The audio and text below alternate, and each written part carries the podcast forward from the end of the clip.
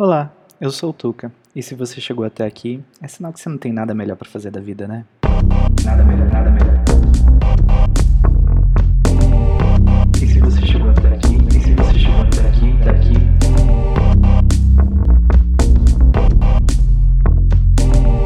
É sinal é sinal que você não tem nada melhor pra fazer da vida, né? 2023 acabou, 2024 começou e continua tudo a mesma merda. E no meio dessa merda toda, eu vou falar sobre o túmulo dos vagalumes. Bom, eu comecei a fazer uma maratona sobre os filmes do Estúdio Ghibli já tem uns dois ou três anos. Meio difícil de saber com tantos anos passando igual. Ele é um filme de 1988, ou seja, só um pouquinho assim, assim, assim, mais velho do que eu. E ele é um filme que vai te fazer chorar, viu? O filme triste do caralho. Bom, nesse filme a gente tá lá no finalzinho quase da Segunda Guerra Mundial. A gente acompanha a história pelo olhar do Seita, que deve ter uns 14 anos, e da sua irmã mais nova, Setsuko, que deve ter no máximo uns 5. E eles estão vendo o circo pegar fogo, literalmente. Logo no início do filme, eles estão saindo de casa para ir pro abrigo antibombas. A mãe deles acabou de sair um pouquinho antes do que eles.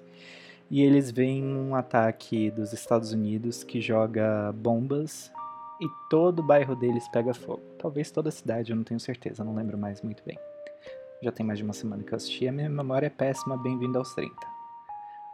É, Depois disso, eles descobrem que a mãe deles foi pega no meio do incêndio, tá com queimadura de terceiro grau e tararam, morreu. Bom, isso acontece logo nos primeiros 30 minutos de filme, então não é um spoiler. Além disso, o filme já tem mais de 30 anos de idade. Anyway, eles são enviados para morar com uma tia distante, já que o pai deles está servindo a marinha japonesa. E lá na casa dessa tia, que é o cão em forma de gente, ou mulherzinha mesquinha egoísta, ela quer que eles trabalhem, que eles contribuam com a casa, sendo que eles são duas crianças que acabaram de perder a mãe e o pai não responde carta nenhuma. E a gente começa a acompanhar a história deles, vivendo com essa tia, tendo que lutar.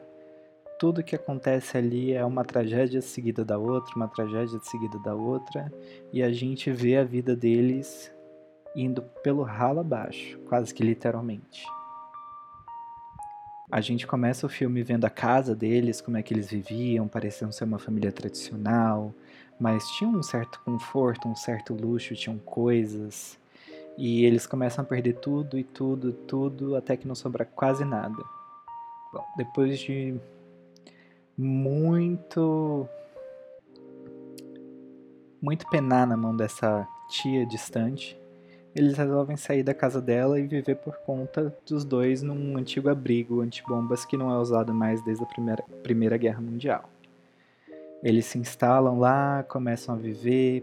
No início eles têm um pouco de arroz, eles pescam, eles bebem água ali do, do lago que tem bem na frente do abrigo e vão vivendo a vida deles.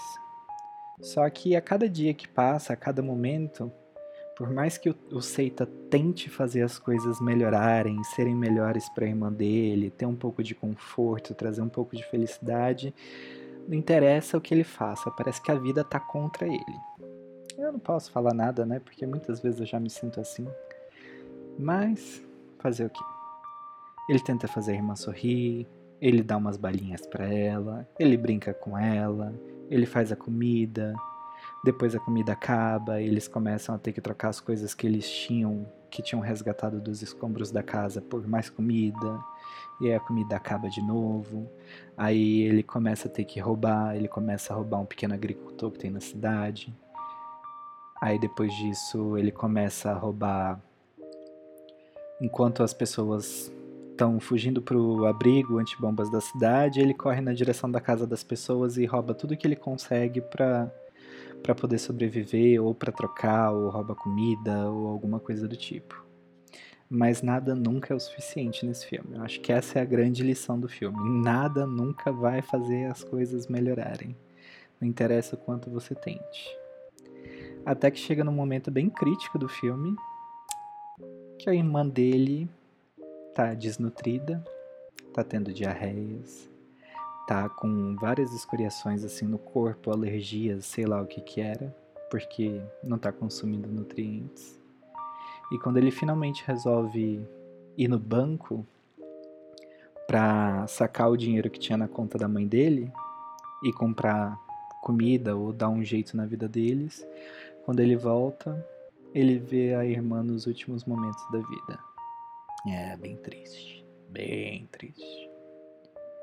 Mas o filme tem uma poesia, ao mesmo tempo que tá tudo dando errado, tem um, um lírico no filme que te prende de uma certa forma. Tem um sentimentalismo, uma beleza, uma ternura que, que é meio difícil de encontrar em outros lugares. E é uma coisa que é muito típica do estúdio Ghibli. Eu acho que é por isso que eles conseguem fazer filmes tão bons. Porque sempre tem aquela liricidade, aqueles momentos de contemplação. Isso é coisa que muitas vezes Hollywood peca, viu? Produções americanas, eu posso citar aqui Percy Jackson, que apesar de não estar tá ruim, ela perde um pouco nesse quesito por é tudo muito rápido do que acontece ali. Mas voltando ao tema, é, era isso que eu queria falar. Prepare os lencinhos se vocês resolverem assistir esse filme, porque ele é bem triste, bem, bem, bem triste. E me digam aí se gostaram desse episódio, se vocês se interessaram, se vocês não saíram correndo quando ouviram minha voz, porque também corre-se o risco disso acontecer. E é isso. Vou ver se eu consigo fazer mais coisas dessa. Não sou nenhuma Isabela Boscov da vida, né? Mas aqui ficaram as minhas impressões sobre o filme.